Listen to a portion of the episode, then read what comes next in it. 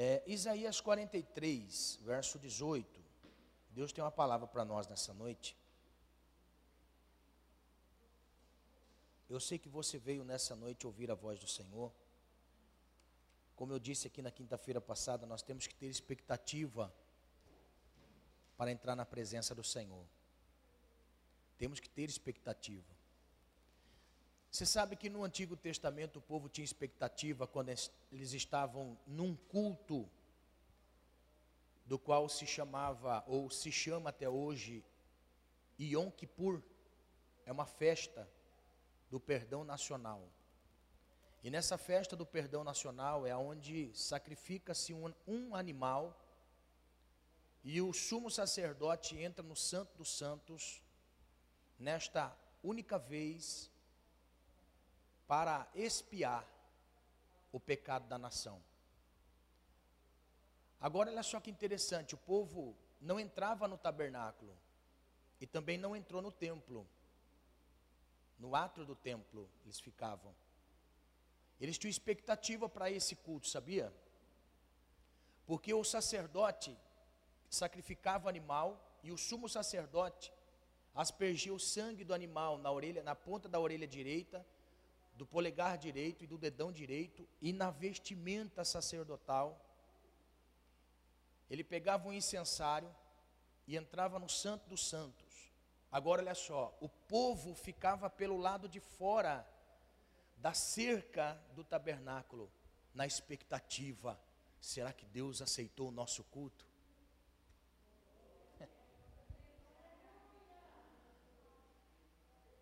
Você veio com expectativa para esse culto? Se Deus vai receber o seu culto? Aleluia, aleluia, aleluia, aleluia,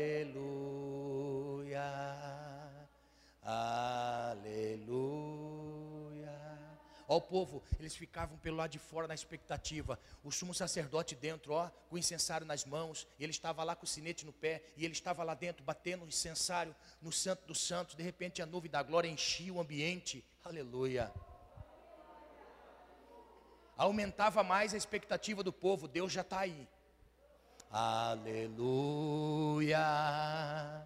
Aleluia. Aleluia, aleluia. Deus já está ali dentro, Deus já está ali dentro, aleluia, aleluia.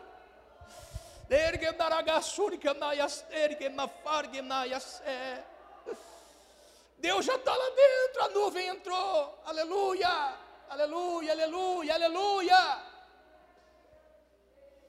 O povo pelo lado de fora na expectativa, Deus já entrou. Aleluia. Deus já entrou e não matou o sumo sacerdote. Por quê? Porque escuta o sino. Está vivo. Ele batendo incensário. Ó. Aquele ambiente cheio de fumaça. Deus lá dentro. De repente a nuvem saía. O sumo sacerdote saía de costa. Virava de frente para o povo Deus aceitou o nosso sacrifício. Aí eles faziam festa durante sete dias, aleluia, aleluia. Nós temos que ter expectativa para entrar na presença de Deus, irmão. Nós temos que ter expectativa para entrar na presença do Senhor, aleluia. Nós vamos sair de um culto, seja triste ou alegre, devido à expectativa que nós entramos nele. Amém? Aleluia. Preste um culto ao Senhor, tenha expectativa, porque eu tenho a certeza que o culto vai ser diferente. Não estou dizendo esse ambiente, porque o meu culto, irmão, já, meu coração já está feliz demais. Meu coração já está alegre demais. Porque na segunda canção nessa noite Deus já falou comigo. Sobre o vento e o mar, o Senhor cuida de tudo. Eu tenho que descansar. Aleluia. Eu não sei que momento do culto você já sentiu o toque, ouviu a voz, eu não sei. Eu já sei que no meu culto Deus já se faz presente. Aleluia. Estou saindo feliz nessa noite para buscar a Deus no monte já. porque Deus falou comigo. Amém? Glória a Deus. Temos que ter expectativa. Isaías 43, 18 diz assim: Não vos lembreis das coisas passadas, nem considerei as antigas. Eis que farei uma coisa nova, e agora sairá a luz. Porventura não sabereis? Eis que porei um caminho no deserto e rios no ermo. A Bíblia Viva tem a tradução e ela diz assim: Não fiquem lembrando o que aconteceu no passado. Isso não é nada comparado ao que eu estou para fazer. Uma coisa completamente nova, algo que eu comecei a realizar. Será que vocês ainda não perceberam? Vou abrir uma grande estrada no deserto, para o meu povo voltar à sua terra. No meio da terra seca farei correr rios. Amém?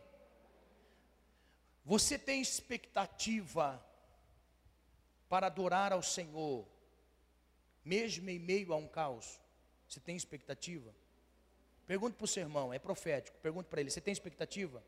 Se ele responder que sim, seja feito conforme a sua fé. Seja feito conforme a sua fé. Porque quem tem expectativa de servir ao Senhor em meio a um caos, é porque sabe que este Deus sempre tem coisas novas para seus filhos. Amém? Você crê? Eu creio em nome do Senhor Jesus. Pega essa profecia para mim e eu sei que Deus é poderoso para cumprir na minha vida. Amém? Glória a Deus. Pode sentar, irmão, por favor. Amados, muitas pessoas esperam coisas novas, muitas pessoas esperam até mesmo o final de um ano velho para ter uma expectativa num ano novo. Isso é, isso é comum. Muitas pessoas esperam estragar um veículo, deixar ele velhinho, numa expectativa do novo. Muitas pessoas estragam as coisas com o passar do tempo, pela idade, pelo uso, pelo gasto e tem uma expectativa pelo novo. Com Deus também é a mesma coisa. Com Deus também é a mesma coisa. Quer ver? Quando você quando você estava velho, ou seja, numa rotina de vida velha no passado, aonde não tinha mais expectativa, Deus te chama para algo novo. Porque Deus é o Deus que tem expectativa para algo novo. E assim como nós, que quando usa alguma coisa, quando vê que está velho alguma coisa, quando passa seu tempo e gasta uma coisa, você tem uma expectativa para o novo, e quando você tem o novo nas mãos, o que você faz com o velho? Joga fora, dá para alguém. Não é? Com Deus também é a mesma coisa. Com o Senhor também é a mesma coisa. Porque Deus, Ele não quer nada velho e gasto na nossa vida. A única coisa que Ele quer em nós, gasto e velho, são os anos que se passaram e que marcaram a nossa vida e que também não volta atrás, é daqui para frente. Muitas pessoas querem viver coisas novas no Senhor, muitas pessoas querem coisas novas em Deus. Mas para viver coisas novas em Deus, porque Deus é uma fonte inesgotável, nunca ninguém pode dizer assim: eu tenho ou conheço tudo de Deus, eu sei tudo de Deus, conheço alguns livros, conheço alguns versos, Conheço, pelos anos que eu já passei na fé, conheço muitas liturgias, conheço muitas profecias, conheço muito isso, muito aquilo. Mas Deus, Ele não está preso a um sistema. Deus não se prende a um sistema. Porque Deus não cabe dentro de nenhum sistema, de nenhuma mente. Deus não cabe dentro desse universo. Nada pode conter Deus, dizendo Deus, está no ambiente, mais ou menos. Deus está no local. Porque Deus, ele não cabe dentro de nada. Deus é um ser supremo. Deus é um Deus supremo. E pela supremacia de Deus, ele sempre quer coisas novas. Quer ver? Quando Deus cria todas as coisas em Gênesis, a Bíblia diz para nós que é uma recriação e não uma criação. Vou repetir. É uma recriação e não uma criação. Quando Deus começa a dizer a Moisés para escrever o Gênesis, no princípio criou Deus os céus e a terra. No verso 2, a terra era sem forma e vazia. E havia trevas sobre a face do abismo.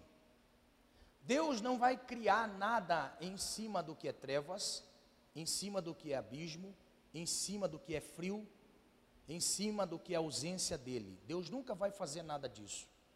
Então, para Deus recriar todas as coisas, a Bíblia vai mostrar para nós que ele começa criando do nada, ele cria todas as coisas novamente, tudo novo, e coloca o homem, que é a matéria-prima da adoração, do serviço, da comunhão, já que havia pouco tempo saído da eternidade Lúcifer. Então Deus faz algo novo, que nunca havia sido criado em um outro nível de vida. Nunca havia sido criado em nenhum outro nível de vida o que Deus criou em Gênesis. Por quê? Porque Deus, quando Ele vai agir, Deus, quando vai realizar alguma coisa, primeiro, Ele troca o velho pelo novo. Ele Há uma mutação, velho, novo, para que Deus habite. O povo sai do Egito, olha só, o povo sai do Egito em direção à terra prometida. Deus disse para Moisés que estaria com Moisés. Porém, para Deus habitar, não seria numa tenda usada por eles, seria algo novo. Deus ditou as regras.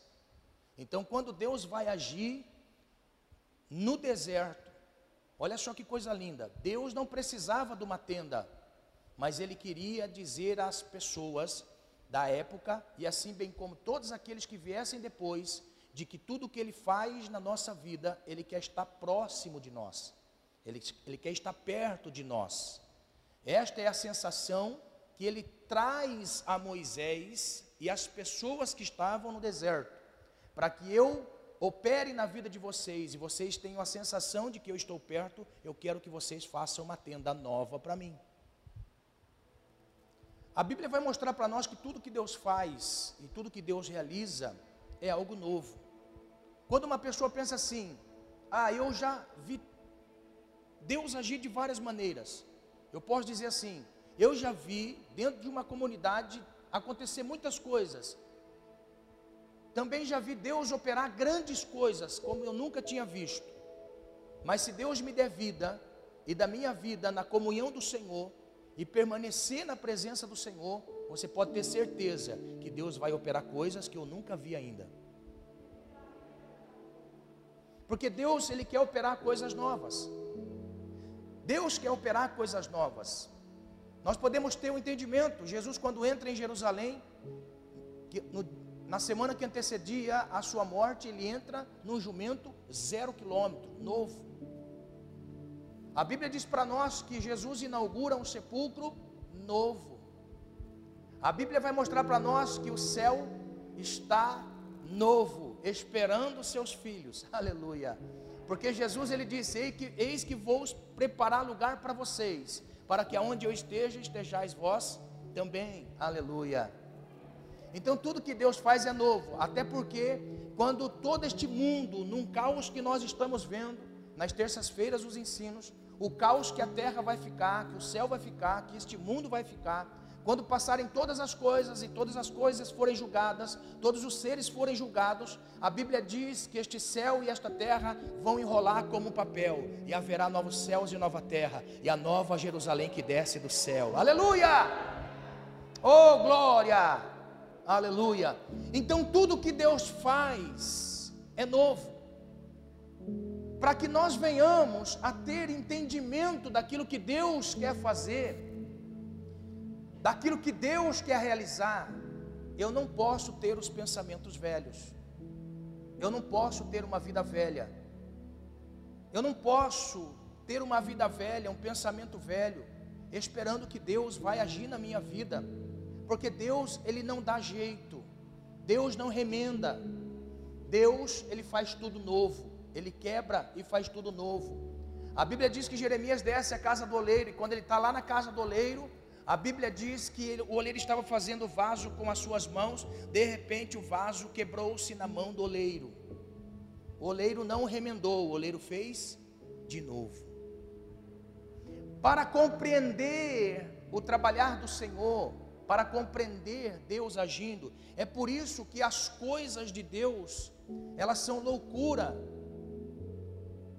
Por isso que o apóstolo Paulo vai dizer para nós que a palavra do Senhor ou a palavra da cruz é loucura para os que perecem, mas para nós que somos salvos é poder de Deus. Note, a palavra da cruz é loucura para os velhos que estão num sistema velho, que estão dentro de uma liturgia velha, que estão dentro de um ambiente formatado e que já está velho. Pode ser novo, mas é um sistema velho. No mundo, dia após dia, passa-se de geração a geração e é o mesmo sistema. Mas quando nós passamos a desfrutar da salvação, tudo se faz novo. Eis que as coisas velhas se passaram e tudo se fez novo. Aleluia! Eu poderia aqui passar a noite para você, provando para você que tudo que Deus quer realizar nas nossas vidas é novo, mas para que Ele trabalhe nas nossas vidas, nós temos que ter uma mentalidade nova.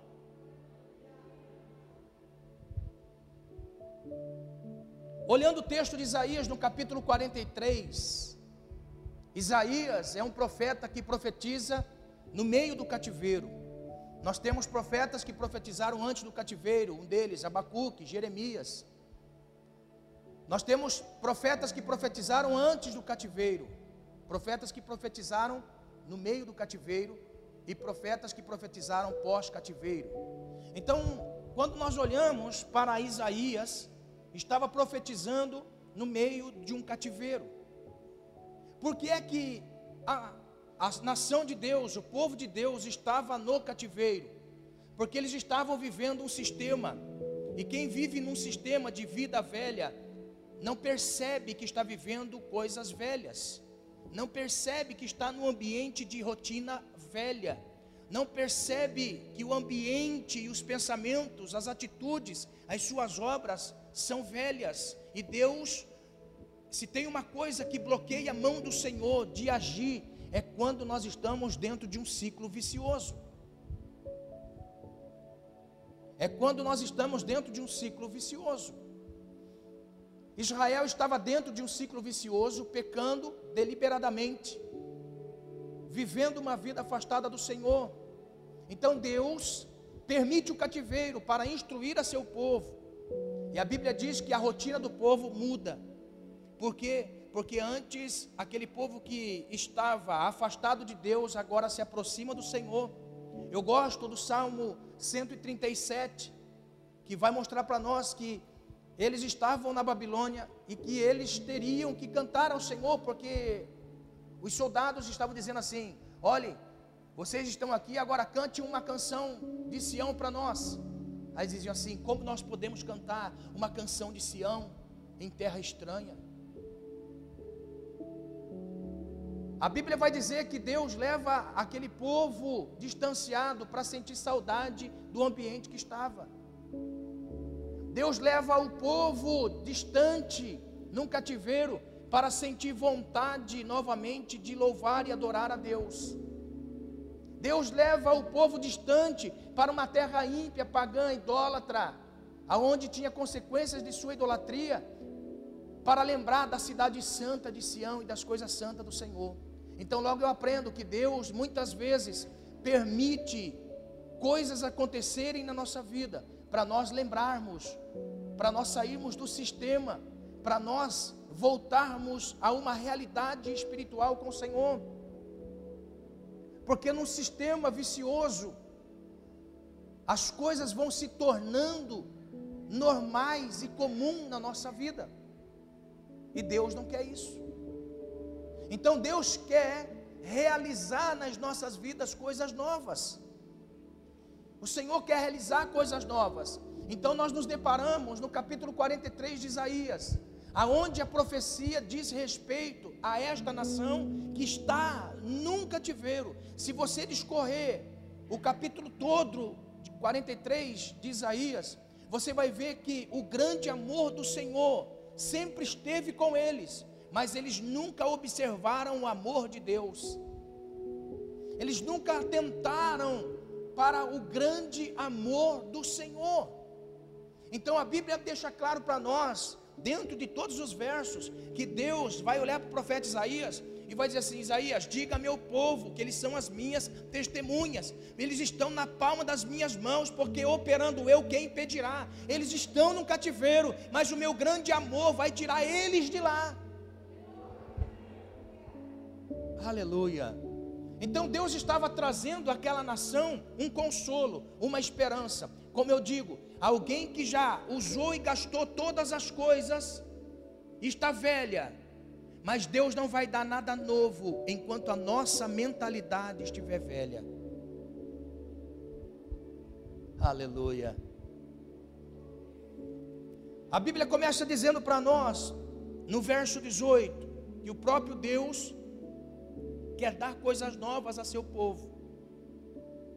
Deus quer dar coisas novas a seu povo. Deus quer dar coisas novas a você. Deus quer operar coisas novas na sua vida, mas Ele sabe que se Ele der coisas novas para você, você não vai saber o que fazer com essas coisas novas. Então, por isso, Ele permite você olhar para as coisas velhas e dizer assim: Deus, está velho, está velho, não sinto mais, não tenho prazer mais. Faz uma coisa nova, Senhor.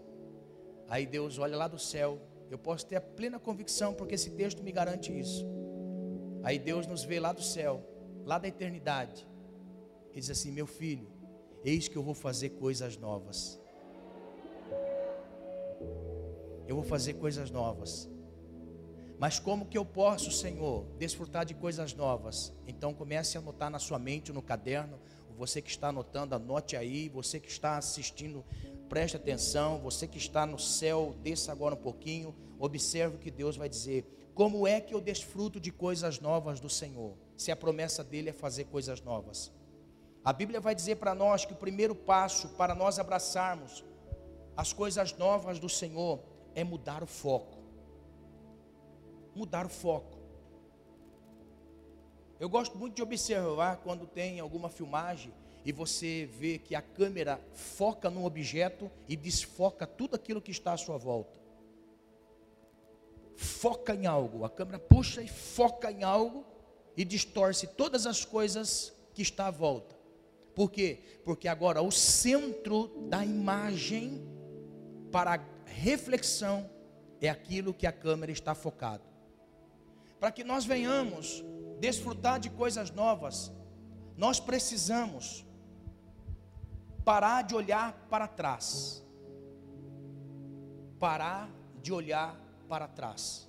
Irmão, se tem uma coisa que Deus queria com o cativeiro, é que a nação parasse de olhar para trás.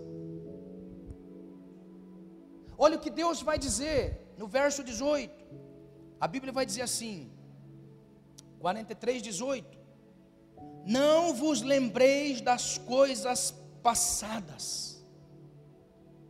Não vos lembrei das coisas passadas. Irmãos, este povo tinha muitos motivos para trazer a memória o passado. Se tem um povo, irmão, no mundo que tem motivo para olhar atrás e ver o agir deste grande Deus, é Israel.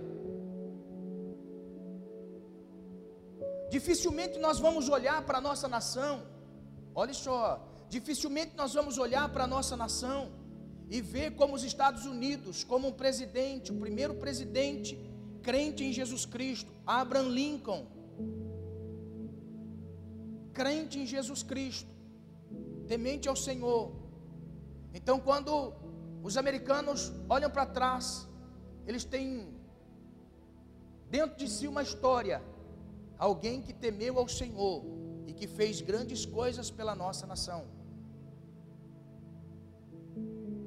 Quantos heróis tem a nação de Israel?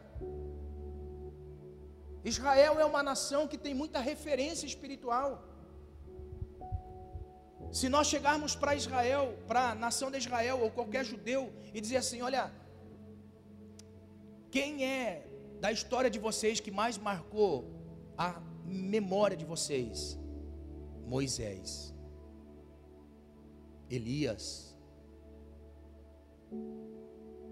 Quem é Abraão, Isaac, Jacó? Por quê? Porque eles têm referências do agir de Deus na vida. Não tem como falar de Israel e não falar de Deus. Agora, olha só o que Deus está dizendo. Deus está dizendo assim para a nação: Ei, não fique lembrando das coisas passadas. Vocês têm muitos motivos para ter esperança, por quê? Porque eu tirei o meu povo do Egito com mão forte, conduzi eles por um deserto num período de 40 anos e nada faltou. Mas sabe o que Deus está dizendo? Esquece. Esquece. Sabe o que Deus está dizendo aqui? Lembra de Elias? Quando profetizou, não houve chuva, três anos e meio. Depois de três anos e meio houve chuva. Toda a nação de Israel disse: Só o Senhor é Deus. Sabe o que Deus está dizendo? Esquece. Esquece. Não vos lembrei das coisas passadas. Eu poderia aqui citar, não falta tempo. Eu poderia citar todos os milagres que ocorreram antes do cativeiro babilônico. Sabe o que Deus estava dizendo? Esquece. Por quê? Porque ninguém que quer experimentar algo novo fica pareando a vida com coisas velhas. Ai, que tempo bom era aquele lá atrás.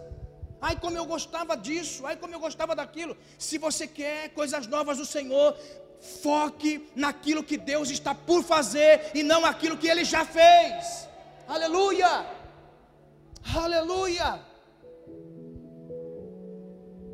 Em nome do Senhor Jesus, não foque no seu passado, porque o passado vai furtar de você o futuro. Quantas pessoas que foram até bem-sucedidos no passado, depois de crente, se converteu ao Senhor, glória a Deus, no ambiente, glória a Deus, com pessoas, glória a Deus, maravilha, glória a Deus, pessoas amáveis, glória a Deus, mas em nome do Senhor Jesus, não viva do passado, em nome do Senhor Jesus, se você quer coisas novas de Deus, apague este passado da sua memória que não te deixa viver o presente com uma expectativa de quem você vai ser no futuro. Aleluia! Quantas pessoas que não conseguem viver o presente porque ficam indecisos. E Deus está dizendo: Eu quero fazer coisas novas, mas você tem que mudar o foco. Você tem que mudar o foco. Você não pode ficar preso no passado ainda que o passado seja bom demais, porque a Bíblia vai mostrar para nós que o que dava esperança a eles era voltar a crer no Deus de Israel, como Deus fez no passado. Eles ficavam assim tentando imaginar: olha, como será que Deus vai nos tirar daqui? Será que vai ser como no Egito? Será que como vai ser na libertação do, na nação lá no Egito? Ou como Elias que proveu? Deus está dizendo assim: não vai ser de nenhuma maneira que vocês estão imaginando que eu vou fazer, porque sou eu que vou fazer. Deus está dizendo assim: não parelhe, não par, aparelhe aquilo que Deus vai fazer com aquilo que Ele já fez, porque tudo que Deus vai fazer na nossa vida depende de nós não ficarmos presos ao passado, aleluia, porque senão nós não conseguimos viver o presente. Quantas pessoas que ficam presos, irmãos, na alma. A alma é um grande inimigo dos filhos de Deus. Vou repetir de novo. A alma é um grande inimigo dos filhos de Deus. Por quê? Porque a alma trai. A alma trai. Presta atenção no que eu vou dizer. Como é que o inimigo trabalha? Ou você não acha que o inimigo trabalha na nossa alma? como que ele trabalha na nossa alma, como que ele trabalha na sua alma. Como ele trabalha na minha alma? Permitindo eu estar, Deus, em uma crise. Eu estou vivendo uma crise. Uma crise emocional. Aí nós vamos colocar em todas as áreas da nossa vida. Olha só, social, familiar, financeiro. Nós colocamos toda a nossa vida num sentido emocional. Estamos numa crise. Como você fica na crise? Faltou dinheiro, você fica triste ou alegre? Pastor, fico triste. Às vezes fico irado. Às vezes nem o diabo entra em mim, é o que entra no diabo. Olha só, como fica sua alma quando você está passando por uma crise no relacionamento, na família? Como você fica no meio da crise?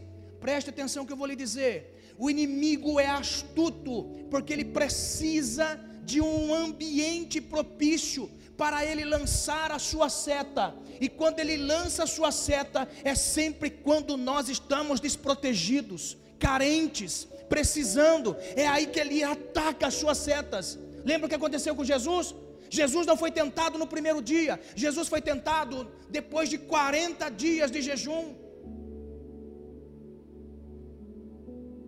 Por quê? Porque Jesus estava carente, emocionalmente sozinho 40 dias. Jesus estava fraco, porque não se alimentava 40 dias. Mas o espírito de Jesus estava forte, mas a alma estava fraca. Preste atenção. O inimigo nunca vai lutar contra você quando o seu espírito está bem, a sua alma está bem. Ele vai lutar contra você é quando você estiver fraquejando na alma, debilitado no espírito, porque você está sendo subjugado por uma alma carente. Aí ele lança setas. Ó, por isso proteja as suas crises. Proteja as suas crises. Crises emocionais geram decisões erradas. Crise emocional, presta atenção, porque é que hoje nós precisamos de culto sempre. Deus te fala, Deus te fala isso, Deus te fala aquilo, por quê? Porque nós somos egocentristas demais. Enquanto a minha alma se entristece, eu quero que Deus fale comigo. Se Deus não falar comigo, Deus não é Deus. Presta atenção. Eu vivi um tempo na minha vida que eu não sabia discernir, por isso que eu falo muito sobre isso convicção no espírito e sentimento. Eu falo muito sobre isso. Eu era uma pessoa muito emotiva por coisas. Se alguém que me conhece de perto sabe que eu não sou de falar muito. Eu sou mais observador, mais calado, recebo mais para mim. E se tem uma coisa que eu acho de virtude em mim é isso. Falo pouco, mas quando falo, falo certeiro. Amém? Falo pouco, mas falo certeiro. Procuro ser certeiro. Amém? Vou guardando as coisas. E muitas coisas vai ferindo, ia ferindo, ferindo, ferindo, ferindo. Estava em crises. Não sabia lidar com as crises. Não sabia lidar com os momentos. Era muito fácil tomar decisões erradas por causa de emoções. Até o dia que eu estava orando ao Senhor, até o dia que eu estava falando com Deus, meditando na palavra, que eu acredito que você faz muito isso, e isso é muito importante, é você ter uma vida devocional ao Senhor. Não sei se é cedo, na hora do almoço ou de noite, mas tire tempo para estar com o Senhor. Tire tempo, Ele vai te orientar. Aí a Bíblia vai mostrar para mim, olha só, Romanos capítulo 1. Eu abri o texto por muitas vezes eu olhava o texto e nem tchum. Mas o dia que Deus falou comigo, esse texto cravou na minha mente. Capítulo 1, verso 9. Diz assim: Romanos capítulo 1, verso 9: Porque Deus, a quem eu sirvo em meu espírito, no evangelho de seu filho, me é testemunha de como cessantemente faço menção de vós mas fique com a primeira parte. Deus a quem eu sirvo no meu espírito. Paulo não disse Deus a quem eu sirvo na minha alma. Paulo disse é Deus a quem eu sirvo no meu espírito. Para que Deus realize coisas novas, eu tenho que ter um foco para frente e não para trás. Porque a minha alma me faz olhar para trás nas minhas crises, mas o meu espírito, quando eu tenho foco, o meu espírito me conduz a coisas novas. Me conduz a coisas novas. A coisas novas. Deus a quem eu sirvo no meu espírito. Aí Paulo mostra para nós eu posso passar pelas tribulações, eu posso passar pelos açoites, posso passar pelas calúnias, posso passar pelo abandono de pessoas, posso passar por tudo. Eu lembro lá de trás, quantos amigos eu tinha, aonde eu vivia, o que eu fazia, quem eu era. E olha eu como estou hoje. Se Paulo não administrasse bem a divisão entre alma e espírito, ele abandonava a fé. Por isso que nós, nós podemos observar as escritas de Paulo, era um homem que vivia todos os dias vivendo coisas novas do Senhor. Por quê? Porque a mentalidade dele não era mentalidade de alma, era mentalidade de espírito. Ele não ficava preso a um passado emocional, ele sempre ia adiante. Por isso que Deus fazia coisas novas na vida dele todos os dias. Aleluia! Se eu quero que Deus faça coisas novas na minha vida, eu não posso ficar preso em um sistema, em uma mentalidade passada passada. Presta atenção. Quando eu desfiliei da igreja que eu era, alguns anos atrás, me converti. Não sabia o que era outra igreja, irmãos. Quem é daqui sabe, que passou por lá, sabe que é difícil. Você ir fazer visita numa outra igreja. Nunca sabia o que era ter ido em outra igreja, Olha só. Quando Deus veio para mim e disse assim: Tenho coisas novas a realizar na sua vida. Eu não titubeei em dois pensamentos. Eu tinha amigos que se converteram comigo. Tinha pessoas que estavam comigo quando eu me converti. Uma dessas pessoas, irmão Mauro, você poderia ir na casa de irmão Mauro e me encontrar lá, todas as vezes. Sempre andamos juntos, nos evangelismos, nas visitas, nos cultos, estávamos juntos. Esse dia atrás eu estava relembrando. Quando nós nos desligamos, porque queria ver coisas novas do Senhor, cortou-se o umbigo. Cortou-se, porque eu queria coisas novas. Existem pessoas que Deus tem coisas novas e grandes para realizar, mas enquanto não cortar o umbigo, não esquecer o passado, não consegue viver coisas novas do Senhor. Por isso que Paulo está dizendo a Deus a quem eu sirvo no meu espírito, ou seja, eu sei em quem eu tenho crido, sei quem é o meu Senhor, e sei que coisas novas Ele tem para mim. Coisas novas Ele tem para mim. Porque senão as minhas crises me deixam com o pé em duas canoas, aqui ou lá, aqui ou lá. Não, eu sei para onde eu estou indo, eu sei o que eu estou fazendo, eu sei quem eu sou no reino. Pode falar, pode criticar, pode pensar, eu sei quem eu sou no reino, eu sei que eu saí, eu sei que Deus está fazendo coisas novas. Aleluia. Existem pessoas que Deus tem trabalhos novos, trabalho secular, irmão, amém? Deus tem trabalho novo, mas tem medo de abandonar o velho. Se você quer coisas novas do Senhor, aleluia, não olhe com a visão do passado, daqui para frente, esqueça o passado. Deus está dizendo para o povo: olha, esqueça o passado, eis que eu tenho uma coisa nova. Aleluia. Eu tenho uma coisa nova para você. Aleluia. Três pessoas estão entendendo. Eu tenho uma coisa nova para você. Aleluia, aleluia. Eu tenho uma coisa nova para você. Aleluia. Aleluia. Aleluia. Você não imagina como é a grandeza de Deus para ser revelada nas nossas vidas.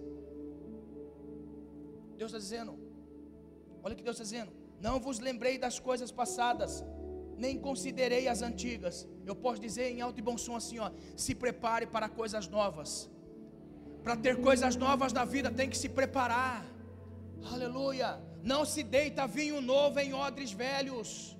Não se faz remendo em tecido novo, com tecido novo em tecido velho. Aleluia. Jesus mesmo disse: se o vinho novo vai descer, o odre tem que ser novo. Aleluia, aleluia, aleluia. O vinho novo vai descer e o odre novo tem que estar preparado. Aleluia. O odre tem que estar preparado. Irmão, olha só. Isso aqui é muito interessante. Como é a fabricação de um odre? Geralmente com pele de ovelha ou de cordeiro corta-se, costura, faz as costuras entrelaçadas entre si várias vezes. Aí pega o odre, que na realidade é o couro do animal cru, e coloca ele em cima de um local que está saindo fumaça, só fumaça. Quem daqui é do tempo antigo que colocava aquelas tripas em cima do fogão, a lenha, para secar. Aleluia! Não sou tão velho assim, meu Deus. Tem gente mais velho que eu. ah, tem, o Carlos já viu muito isso, né, Carlos? O Carlos ajudava a mãe a colocar as tripas lá, né? Glória a Deus. Olha só, então como se fazia o odre? Aí pegava o odre e colocava na fumaça para secar. Ó, costurava, fazia todos os preparativos do odre e colocava o odre lá e esquecia o odre. Ó, esquecia lá o odre. Para quê? Para o odre ter, o odre ter resistência. Entendendo? Aí depois que o odre estava pronto, estava seco, pelo tempo que passou ali, pegava o odre e preparava com aromas, lavava, deixava ele pronto para receber o suco da uva. Aí deitava o suco da uva dentro do odre e deixava guardado. Sabe o que faz o vinho, o suco da uva? Ele entra em estágio de fermentação. Ele vai esticando, esticando, esticando, esticando, esticando o odre ao máximo. Vai esticando, esticando, parece que vai estourar. Mas não estoura, sabe por quê? Porque o odre é novo. O odre é novo. E se alguém quisesse pegar o odre e o odre já ter passado pelo processo de fermentação em um outro suco de uva, Pegava lá, o odre já estava inchado, colocava o suco de uva e deixava. Conforme ia fermentando, abria fissuras no odre, perdia-se o vinho. Por isso que Jesus vai dizer: não se pode deitar vinho novo em odres velhos. O que o Senhor está dizendo? Em nome do Senhor Jesus, tenha mentalidade de coisas novas. Tenha mentalidade de coisas novas. O que Deus vai fazer na sua vida, nunca ninguém ouviu. O que Deus vai fazer na sua vida, nunca ninguém viu. O que Deus vai fazer na sua família, nunca ninguém testemunhou. O que Deus vai realizar em você, nunca ninguém testemunhou. É isso que eu quero para a minha vida. Eu quero que Deus faça coisas novas, mas a minha mentalidade tem que mudar. O meu estilo de vida tem que mudar. O meu estilo de viver tem que mudar. Eu tenho que mudar. Aleluia. Eu faço coisas novas, apague o passado da sua mente. Em nome do Senhor Jesus, eu quero ser profeta de Deus para a sua vida nessa noite. Se você quer, se você está esperando algo novo, se você está desejando algo novo, em nome do Senhor Jesus, tenha foco, apague todo o passado da sua memória, como você aprendeu, como você viveu, a maneira, tudo que você está precisando na sua vida hoje, que Deus faça novo, em nome do Senhor Jesus. Nunca tenha um parâmetro de medida. Deus vai fazer assim, Deus vai fazer assim, por quê? Porque eu já, já vi Deus fazer assim na minha minha vida. Eu já vi Deus realizar assim na vida de fulano, mas eu quero lhe dizer uma coisa, eu quero ser profeta de Deus para a sua vida. O que Deus vai fazer na sua vida nesta noite ou a partir desta noite é algo novo. Se você crê no nome do Senhor Jesus Cristo. Aleluia. Deus quer fazer algo novo na sua vida. Em nome do Senhor Jesus. Deus quer fazer algo grande na sua vida. Aleluia. Em nome de Jesus. Irmãos, presta atenção que eu vou dizer. Presta atenção que eu vou dizer. Não é assim desmerecendo nenhuma profissão.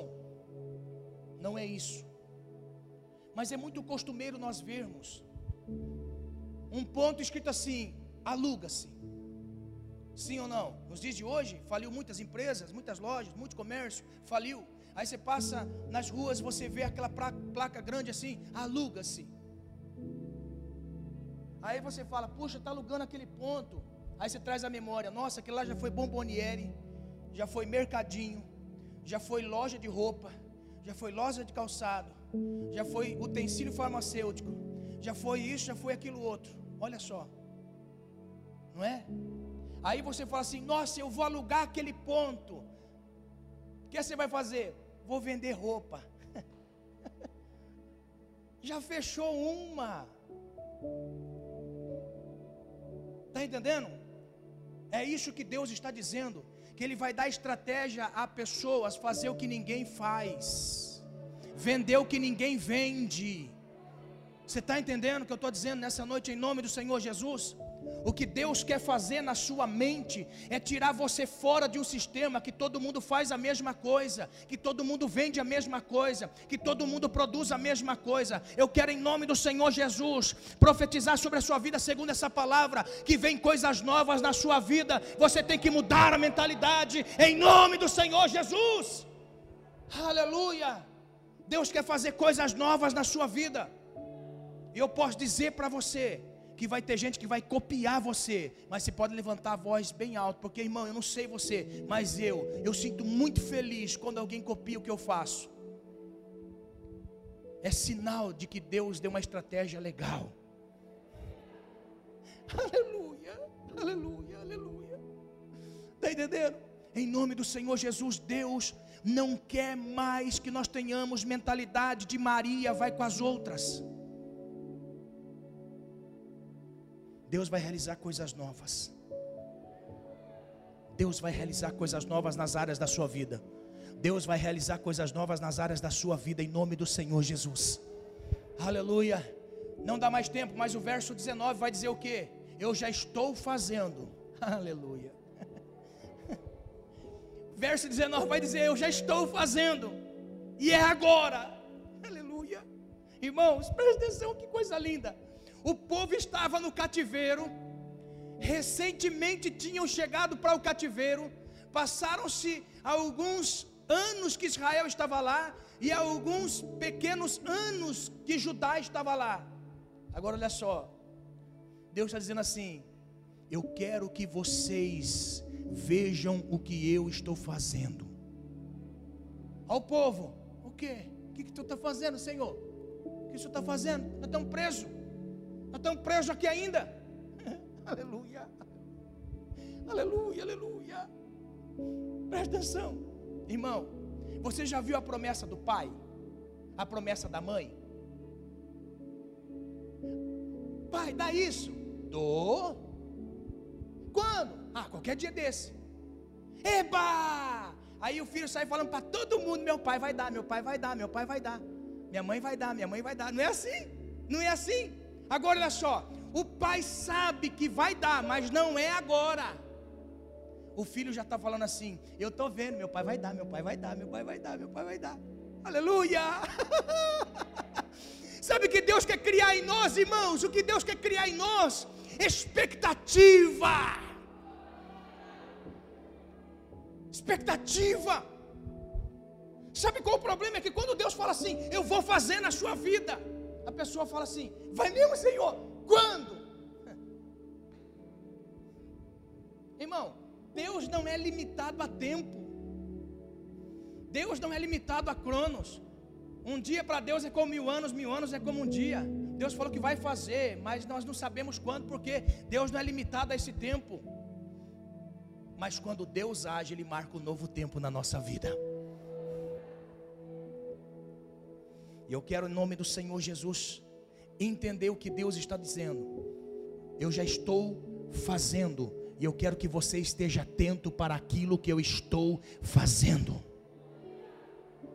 Eu já estou fazendo. Eu já estou preparando missionários, eu já estou preparando pastores, eu já estou preparando evangelistas, eu já estou preparando patrões, eu já estou preparando pessoas que vão ter condições financeiras, eu já estou preparando.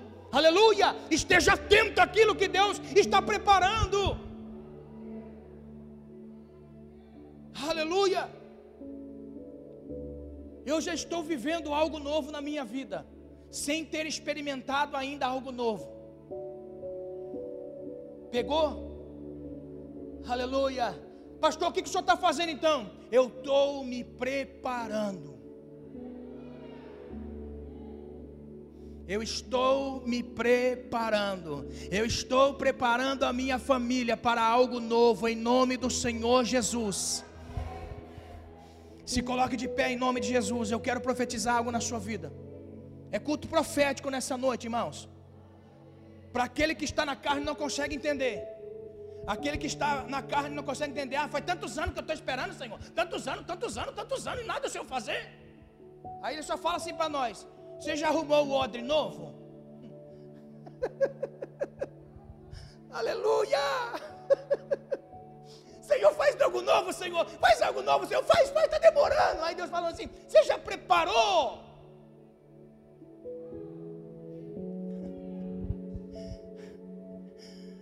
Deus quer que você comece a preparar agora algo novo para a sua vida em nome de Jesus.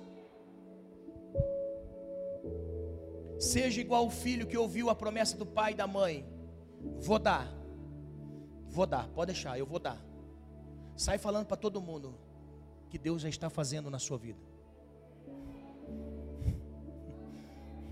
Se você tem convicção que essa palavra é profética para você, comece a viver com mentalidade de coisas novas.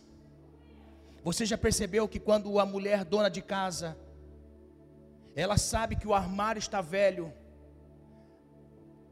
ela logo vai olhando para o armário e vai falando assim: seus dias estão contados. Não é assim? É. Por quê? Porque eu vou comprar um armário novo. Hã? Você já percebeu que quando a gente fala para as coisas velhas, fala assim, ó, vai se preparando, quebra mesmo, viu? Quebra mais uma vez, quebra para você ver. Já estou preparando algo novo, nunca mais quebra.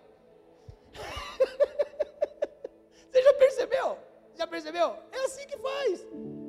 Está entendendo? O que Deus está querendo que nós venhamos dizer para nós mesmos é assim, ó. Fulano, ciclano, se prepara.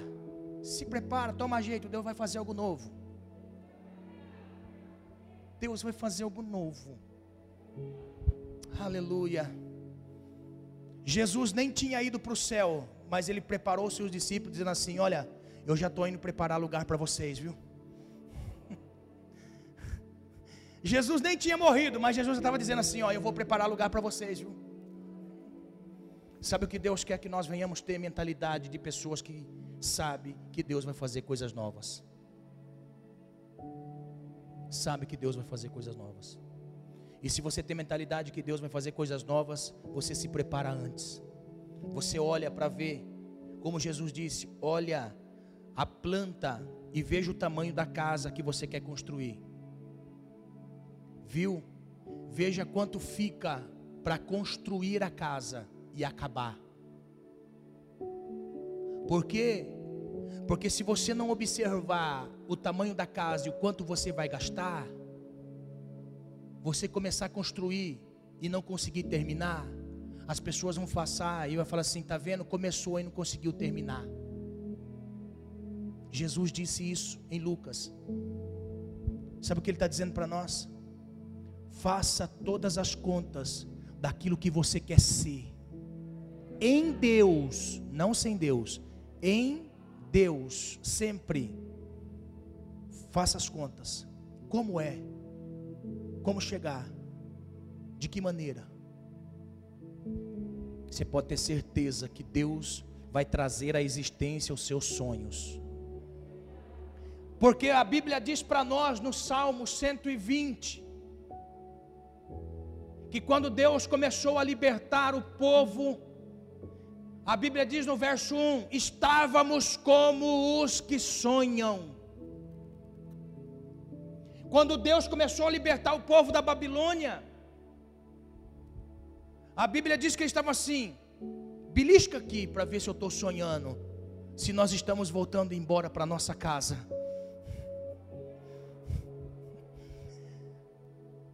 Em nome do Senhor Jesus, sonhe com coisas novas no Senhor. Deus realiza sonhos.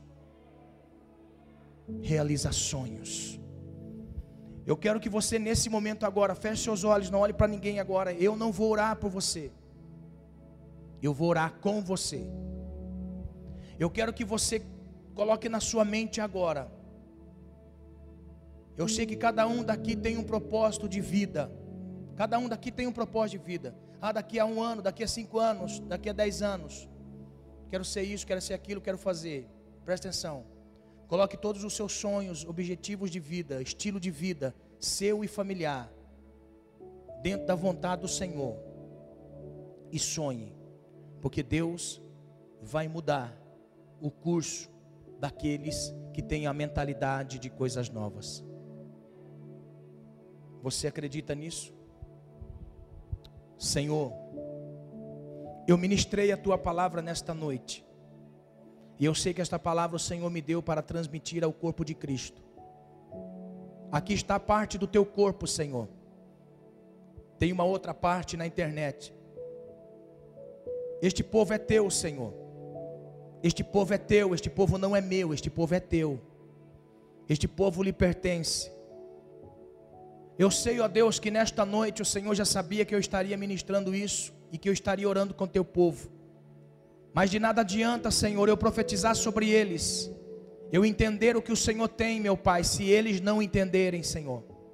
Por isso eu lhe peço em nome de Jesus, que o teu Espírito Santo, Senhor, coloque na mente de cada um de teus filhos que se encontram ouvindo esta mensagem, que eles venham, Senhor, em nome de Jesus, ter objetivos, sonhos com coisas novas, com coisas novas, com coisas novas, algo novo, que nunca testemunharam, Senhor, que nunca falaram.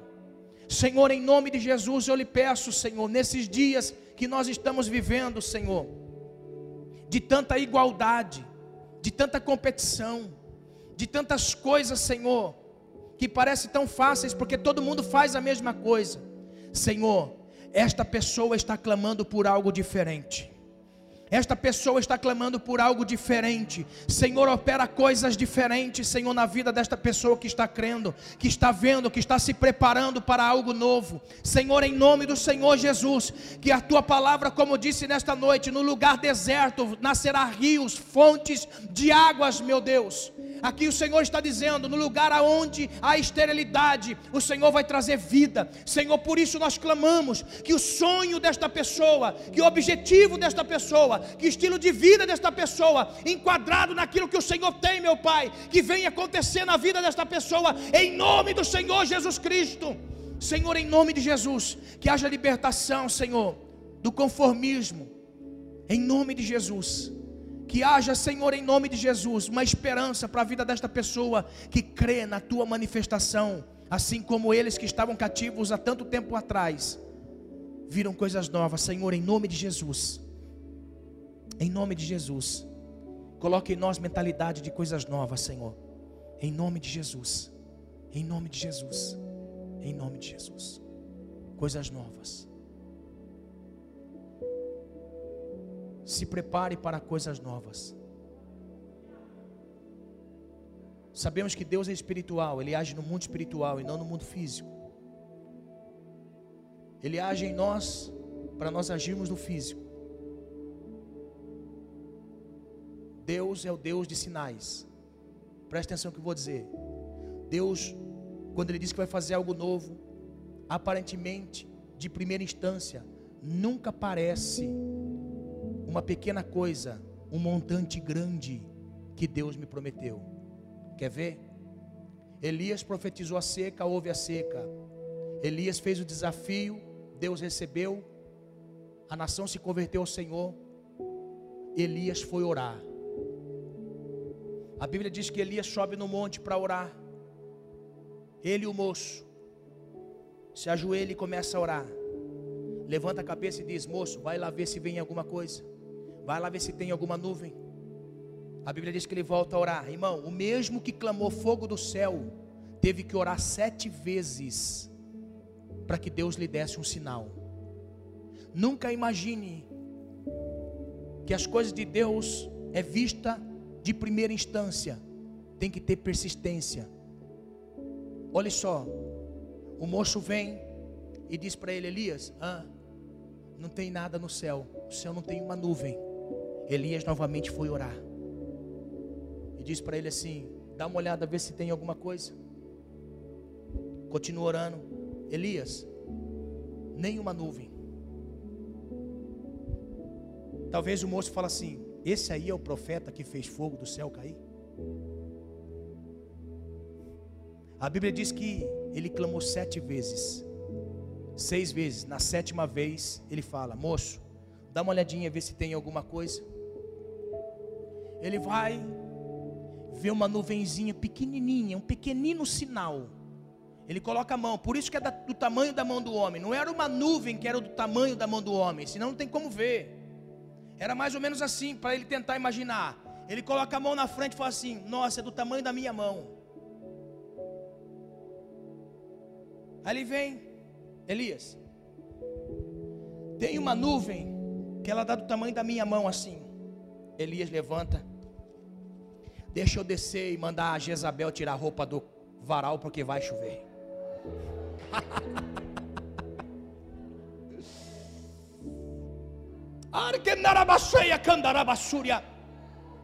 Quando Deus disse para a nação assim, ó, eu já estou fazendo, fique atento aos pequenos sinais. Fique atento aos pequenos sinais. Amém? Daqui em diante, fique atento aos pequenos sinais. Note que Elias foi orar, foi se preparar para receber os pequenos sinais. Deus nunca vai dar nada a ninguém novo se não tiver disposição e sacrifício. Amém? Porque o pai com a mãe fala assim: Eu vou dar, mas você tem que lavar a louça. Pegou, Andréia? Pegou, Júlia? Pegou, Miguel? Em nome de Jesus. Olha só, amém? Fica essa palavra profética. Eu podia até meia-noite, irmão. Deus está me dando muita coisa aqui, mas olha só. Se você entender que Deus vai fazer algo novo, mas nós temos que nos preparar para algo novo, nós temos que ter mentalidade de algo novo, nós temos que ter foco de algo novo, nós temos que ter uma vida disposta a viver algo novo. Amém? Deus não erra na nossa escolha.